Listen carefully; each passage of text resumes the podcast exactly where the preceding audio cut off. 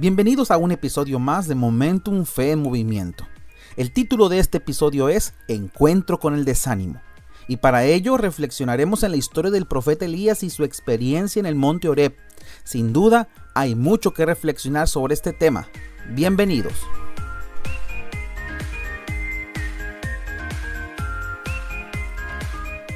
Elías es uno de los personajes más importantes del Antiguo Testamento.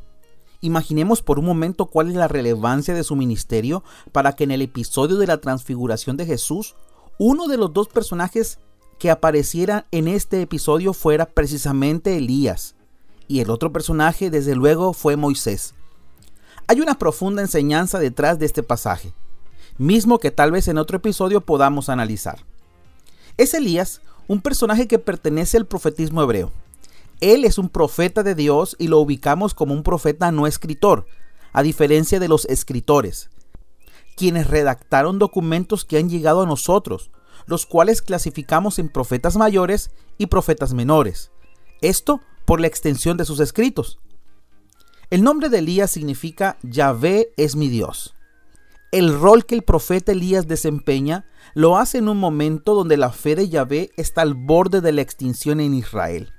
El culto a Baal ha sido uno de los grandes retos de la fe de Israel, pues dada la convivencia con los pueblos de Canaán, se ha convertido en una fe alternativa a la de Jehová.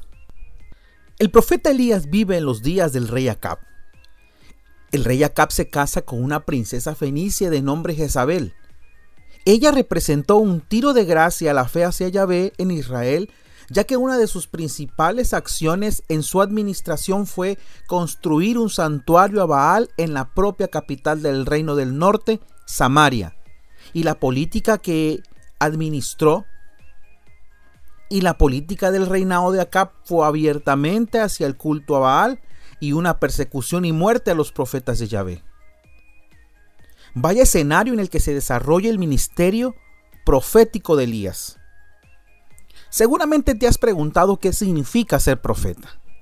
En el Antiguo Testamento, el profeta es un personaje importante en la vida de Israel, no porque trate de adivinar el futuro, sino porque transmite el mensaje del Señor hacia su pueblo. En el contenido del mensaje, regularmente se incluían las consecuencias de la no obediencia a las normas de Dios, por lo que la predicción del futuro en realidad era la consecuencia de la desobediencia hacia Dios. Es en este contexto histórico que Elías se encuentra, en un punto de quiebre en la fe de Israel, y su trabajo para nada fue fácil. Hagamos todavía un acercamiento más detallado de lo que Elías está enfrentando. Israel también está atravesando una sequía seria, pero en sí no era algo raro para las tierras de Palestina. En realidad era algo hasta cierto punto normal. ¿Por qué Elías tiene tanto interés por tocar el tema de la sequía? Simple. La sequía era interpretado como un disgusto de Yahvé por la ofensiva del rey Acab y su esposa por desterrar la fe por Yahvé y fortalecer el culto a Baal. Baal es un dios identificado como el dios de la lluvia y por lo tanto el dios de la fertilidad y las buenas cosechas. Es entonces donde Elías profeta de Yahvé, lanza un reto al culto de Baal y el relato del capítulo 18 del primer libro de Reyes es brillante con una narrativa simplemente cautivante. Es en el monte Carmelo donde se desarrolla este duelo de dioses y en donde los profetas de Baal y el propio Baal tendrían la oportunidad de mostrar su poder. Elías se muestra segurísimo de la fe y hasta se da el lujo de burlarse de los profetas de Baal hacia sus rituales. El pueblo entonces tendría que decidirse acerca de su fe entre Baal y Yahvé. Ellos sencillamente no podían tener el corazón dividido. El fin del desafío lo conocemos. Cuando toca el turno de Elías, profeta de Yahvé, él ora al Dios de Abraham, de Isaac y de Jacob. Y entonces Dios lanza un rayo que quemó al animal puesto como holocausto, es entonces donde el pueblo reconoce que Yahvé es el Dios verdadero. Después de una victoria de este calibre, cualquiera pudiera decir que Elías estaba tranquilo disfrutando su victoria. Sin embargo, la historia nos relata que el desánimo hace su aparición en uno de los mayores representantes del profetismo hebreo. ¿Por qué sucede esto? Elías se entera que Jezabel está tan molesta que le ha lanzado una amenaza a Elías. Mañana a estas horas debes estar muerto, sentenció. Esto lo hace huir hacia el monte Oreb. Cuando llega a Berseba, deja a su criado y continúa solo hacia Oreb.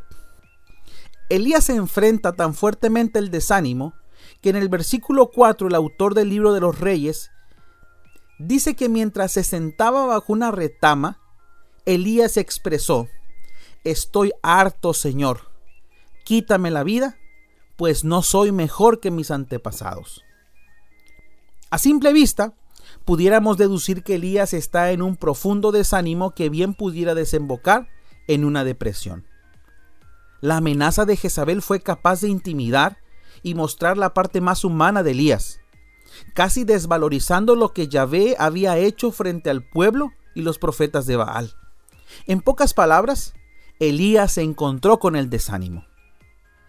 Las razones del desánimo y la depresión tal vez estaban originadas por una incorrecta concepción de la realidad. Elías fue incapaz de reconocer que además de él como profeta de Yahvé, había otros hombres que seguían siendo fieles al Señor. Pero no solo tenía una incorrecta percepción de la realidad, Elías también tenía una incorrecta percepción de sí mismo, expresando en sus palabras, ya no valgo más que mis padres. Pero más allá de esto, el episodio de la vida de Elías muestra la parte más real de la existencia humana, los altibajos que como personas atravesamos y que se reflejan en nuestras actitudes y nuestros sentimientos. Elías, al encontrarse con el desánimo, se mostró con miedo, con hastío, con hambre, con desesperación, con conciencia de culpabilidad. Pero una vez comido, dice el relato, Elías continúa su peregrinaje 40 días más hasta llegar al monte Oreb, el mismo monte donde Moisés se había encontrado con Yahvé. Llegado al monte, Elías se metió en una cueva donde pasa la noche. Es entonces que el Señor habla con Elías y le pregunta, ¿qué haces aquí? Elías necesitaba hablar con Dios. Elías necesitaba desahogarse de todo lo que había juntado a lo largo de la última jornada de trabajo como profeta en el reino del norte. Es entonces que Elías se confiesa con Yahvé, saca todo lo que tiene guardado y entonces muestra las razones de su desánimo y de su depresión. Antes de que Elías logre salir de este atolladero en el que su existencia humana lo ha metido, Elías necesita modificar algunas cosas. Lo que piensa de su realidad, lo que piensa de sí mismo y lo que piensa acerca de Dios. Estos tres elementos son los mismos que nosotros debemos modificar si estamos atravesando por el desánimo o la depresión. Pero dicho sea de paso que el tema de la depresión es uno de los temas más delicados y pocos atendidos en nuestra sociedad, pero también en la iglesia.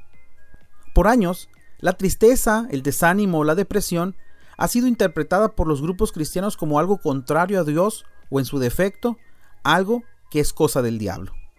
¿Cuántas veces hemos escuchado la canción que se ha elevado a un rango canónico y autoritativo? No puede estar triste un corazón que alaba a Cristo, no puede estar triste un corazón que alaba a Dios. La Biblia nos arroja hartos ejemplos de personajes usados por Dios que se enfrentaron a estos aspectos muy humanos las evaluaciones que explican la tristeza como algo del enemigo en realidad nos revelan la gran ignorancia que en ocasiones hay sobre estos temas de la salud y de la psiquiatría, en donde nos dice que simples desbalances orgánicos en el cerebro ponen a muchas personas en situaciones muy delicadas. Según la Organización Mundial de la Salud, la depresión es un trastorno mental frecuente que se caracteriza por la presencia de tristeza, la pérdida de interés o placer, sentimientos de culpa o falta de autoestima, trastornos de sueño o del apetito, sensación de cansancio y falta de concentración. Según esta organización hay más de 300 millones de personas en el mundo que sufren depresión y más de 260 millones tienen trastornos de ansiedad. Tomemos en serio este tema y si crees que estás pasando por algo similar, por favor, busca ayuda. Hoy necesitamos reconocer que en ocasiones la percepción de mi realidad no es la correcta. Tan solo basta cambiar de perspectiva para darnos cuenta que estábamos en lo incorrecto. También muchos debemos apreciar las cosas positivas de nuestra persona, es decir, los aspectos de nuestra autoestima. Pero no se trata de poner al ser humano en el centro del universo, sino apreciar lo que la Biblia dice de nosotros. Pero tal vez la cosa más difícil de estos tres aspectos es el siguiente. Cambiar la forma en que entendemos a Dios y Elías tuvo que enfrentarse a esto. Cuando Yahvé se aparece a Elías en la montaña, el profeta esperaba encontrarlo en el terremoto, en el viento recio, en el fuego, es decir, en lo llamativo, en lo aparatoso, en lo visible. Sin embargo, Yahvé no estaba allí. Yahvé estaba en el silbido apacible, en el silencio pudiéramos decir. Pudiéramos evaluar este encuentro con la siguiente frase. Elías encontró al Señor donde no lo esperaba. Una lección debemos aprender hoy. Dios no siempre trabaja de manera visible y de manera dramática. Dios puede estar presente en el silencio. En estos días de aislamiento, Dios sigue estando presente en nuestras vidas y en la vida de nuestra familia. Solo basta apreciar y evaluar lo siguiente. Dios sigue hablándonos.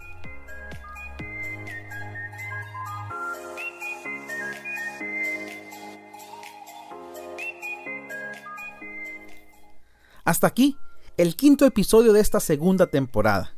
Estás escuchando el podcast Momentum Fe en Movimiento Agradezco el favor de tu atención. Yo soy Daniel Medina y nos escuchamos en el próximo episodio de Encuentros que Transforman. Recuerda que si este episodio fue de bendición para tu vida, no olvides compartirlo. Que Dios te bendiga. Hasta la próxima.